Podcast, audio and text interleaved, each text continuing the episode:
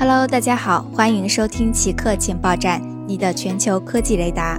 下面为大家播报今天的两条奇客新闻：中国正在加快 5G 建设。根据工信部数据显示，截至九月底，中国全国共开通了六十九万个 5G 基站，实现了在北京、上海、广州、杭州等城市的 5G 网络城区连片覆盖。从全球来看，目前总共部署了超过八十万个 5G 基站，其中中国 5G 用户已经超过一点五亿。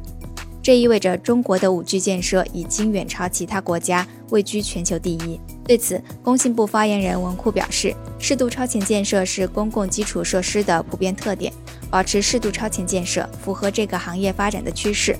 移动网络从 2G、3G 到 4G，固定网络从铜线到光纤。整个通信网络一直都是按照适度超前的原则来部署，从而及时满足用户需求，提升网络应对突发事件的能力。PayPal 将允许数字货币交易。近日，PayPal 宣布将允许客户使用它的在线钱包来购买、出售、持有比特币和其他数字货币。